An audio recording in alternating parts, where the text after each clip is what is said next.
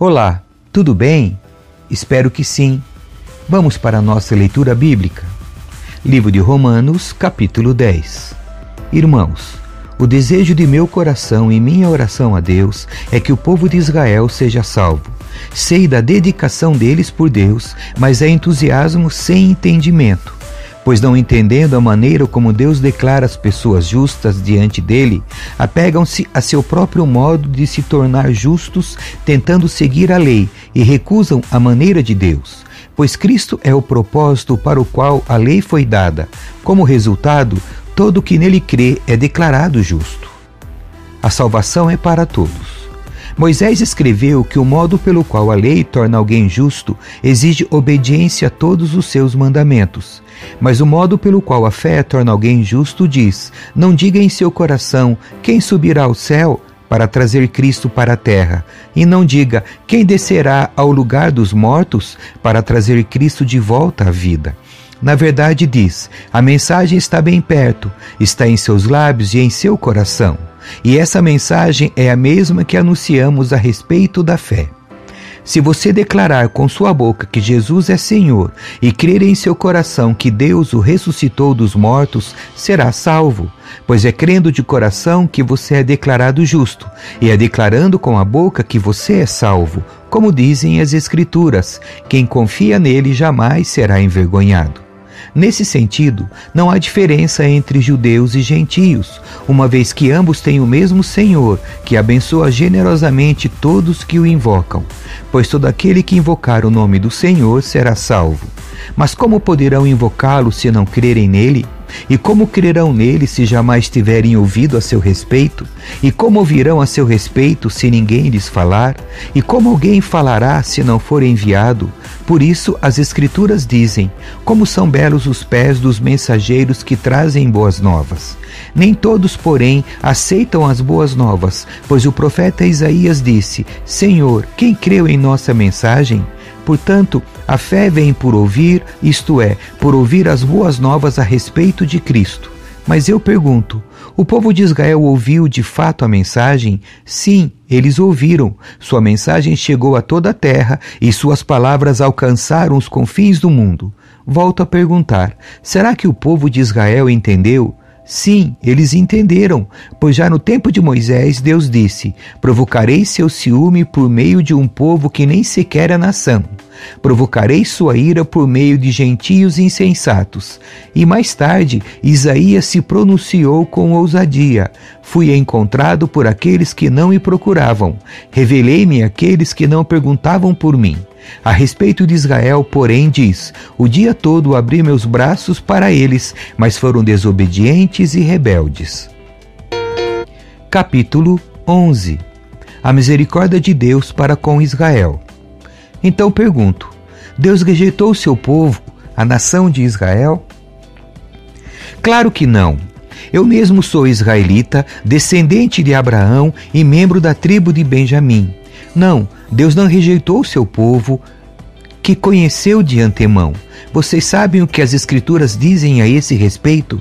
O profeta Elias se queixou a Deus sobre o povo de Israel, dizendo: Senhor, eles mataram teus profetas e derrubaram teus altares. Sou o único que restou, e agora também procuram me matar. E vocês se lembram da resposta de Deus. Ele disse: Ainda tenho outros sete mil que jamais se prostraram diante de Baal. O mesmo acontece hoje, pois uns poucos do povo de Israel permaneceram fiéis, escolhidos pela graça de Deus. E se a escolha se dá pela graça de Deus, então não se baseia nas obras deles, pois nesse caso a graça deixaria de ser o que verdadeiramente é, ou seja, gratuita e imerecida. Portanto, a situação é esta: a maioria do povo de Israel não encontrou o que tanto buscava, mas uns poucos, aqueles que Deus havia escolhido, o encontraram, enquanto o coração dos demais foi endurecido. Como dizem as Escrituras, Deus os fez cair em sono profundo. Até hoje, fechou-lhes os olhos para que não vejam e tapou-lhes os ouvidos para que não ouçam. Da mesma forma, Davi disse que sua mesa farta se transforma em laço, em armadilha que os faça pensar que tudo vai bem. que seus privilégios os façam tropeçar e que recebam o que merecem. Que seus olhos se escureçam para que não vejam e que suas costas fiquem encurvadas para sempre. Acaso o povo de Deus tropeçou e caiu sem possibilidade de se levantar? Claro que não foram desobedientes e por isso Deus tornou a salvação acessível aos gentios, para que seu próprio povo sentisse ciúme. Se os gentios foram enriquecidos porque os israelitas fracassaram ao rejeitar a salvação que Deus lhes oferece, imagine como será maior a bênção para o mundo quando Israel for plenamente restaurado. Dirijo-me especialmente a vocês, gentios, e uma vez que fui designado apóstolo aos gentios, enfatizo isso porque desejo que, de algum modo, o povo de Israel sinta ciúmes e assim eu possa levar alguns deles à salvação. Pois se a rejeição deles possibilitou que o resto do mundo se reconciliasse com Deus, a aceitação será ainda mais maravilhosa, será vida para os que estavam mortos. Se a parte da massa entregue como oferta é santa, então toda ela é santa. E se as raízes da árvore são santas, os ramos também o serão. Mas alguns desses ramos, alguns do povo de Israel, foram cortados, e vocês, gentios, que eram ramos de uma oliveira brava, foram enxertados na árvore. Agora, portanto, participam do alimento nutritivo que vem da raiz da oliveira especial de Deus. No entanto, não devem se orgulhar de terem sido enxertados no lugar dos ramos que foram cortados, pois é a raiz que sustenta o ramo e não o contrário. Talvez digam: esses ramos foram cortados para abrir espaço para nós. É verdade, mas lembrem-se de que esses ramos foram cortados porque não creram e que vocês estão ali porque creem.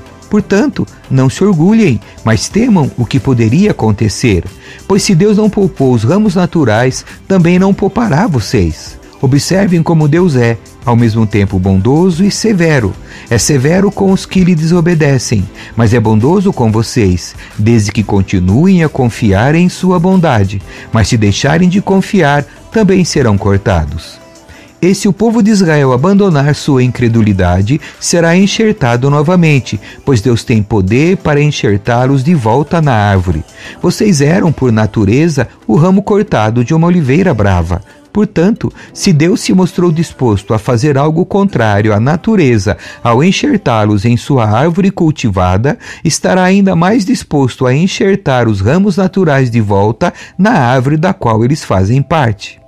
A misericórdia de Deus é para todos. Irmãos, quero que vocês entendam este mistério para que não se orgulhem de si mesmos. Alguns do povo de Israel têm o coração endurecido, mas isso durará apenas até que o tempo dos gentios se complete. E assim todo Israel será salvo, como dizem as Escrituras. O libertador virá de Sião e afastará Israel da impiedade. E esta é minha aliança com eles: eu removerei seus pecados. Muitos do povo de Israel agora são inimigos das boas novas, e isso beneficia vocês, gentios. No entanto, porque ele escolheu seus patriarcas, eles ainda são o povo que Deus ama, pois as bênçãos de Deus e o seu chamado jamais podem ser anulados. Em outros tempos, vocês, gentios, foram rebeldes contra Deus, mas agora, por causa da desobediência deles, vocês receberam misericórdia. Agora eles são os rebeldes, e Deus foi misericordioso com vocês, para que eles também participem da misericórdia dele. Pois Deus colocou a todos debaixo da desobediência, para que de todos tivesse misericórdia. Como são grandes as riquezas, a sabedoria e o conhecimento de Deus. É impossível entendermos suas decisões e seus caminhos. Pois quem conhece os pensamentos do Senhor, quem sabe o suficiente para aconselhá-lo? Quem lhe deu primeiro alguma coisa para que ele precise depois retribuir? Pois todas as coisas vêm dele, existem por meio dele e são para ele. A ele seja toda a glória para sempre. Amém. Capítulo 12 Sacrifício vivo para Deus. Portanto, irmãos, Suplico-lhes que entreguem seu corpo a Deus por causa de tudo que ele fez por vocês, que seja um sacrifício vivo e santo do tipo que Deus considera agradável. Essa é a verdadeira forma de adorá-lo. Não imitem o comportamento e os costumes deste povo, mas deixem que Deus os transforme por meio de uma mudança em seu modo de pensar, a fim de que experimentem a boa, agradável e perfeita vontade de Deus para vocês. Com base na graça que recebi, dou a cada um de vocês a seguinte advertência: não se considerem melhores do que realmente são. Antes, sejam honestos em sua autoavaliação, medindo-se de acordo com a fé que Deus nos deu. Da mesma forma que nosso corpo tem vários membros e cada membro uma função específica, assim é também com o corpo de Cristo. Somos membros diferentes do mesmo corpo e todos pertencemos uns aos outros. Deus, em sua graça, nos concedeu diferentes dons. Portanto, se você tiver a capacidade de profetizar, faça-o de acordo com a proporção de fé que recebeu. Se tiver o dom de servir, sirva com dedicação. Se for mestre, ensine bem. Se seu dom consistir em encorajar pessoas, encoraje-as. Se for o dom de contribuir, dê com generosidade. Se for o de exercer liderança, lidere de forma responsável. E se for o de demonstrar misericórdia, pratique-o com alegria. Amem as pessoas sem fingimento. Odeiem tudo que é mal. Apeguem-se firmemente ao que é bom. Amem-se com amor fraternal e tenham prazer em honrar uns aos outros. Jamais sejam preguiçosos, mas trabalhem com dedicação e sirvam ao Senhor com entusiasmo. Alegrem-se em nossa esperança, sejam pacientes nas dificuldades e não parem de orar. Quando membros do povo santo passarem por necessidade, ajudem com prontidão. Estejam sempre dispostos a praticar a hospitalidade. Abençoem aqueles que os perseguem. Não os amaldiçoem, mas orem para que Deus os abençoe. Alegrem-se com os que se alegram e chorem com os que choram. Vivam em harmonia uns com os outros. Não sejam orgulhosos, mas tenham amizade com gente de condição humilde e não pensem que sabem tudo. Nunca paguem o mal com o mal. Pensem sempre em fazer o que é melhor aos olhos de todos. No que depender de vocês, vivam em paz com todos. Amados, nunca se vinguem. Deixem que a ira de Deus se encarregue disso, pois assim dizem as Escrituras: A vingança cabe a mim, eu lhes darei o troco, diz o Senhor. Pelo contrário, se seu inimigo estiver com fome, dele de comer, se estiver com sede, dele de beber. Ao fazer isso, amontoará brasas vivas sobre a cabeça dele. Não deixem que o mal os vença, mas vençam o mal praticando o bem. Amém. Que Deus abençoe a sua leitura. Tchau.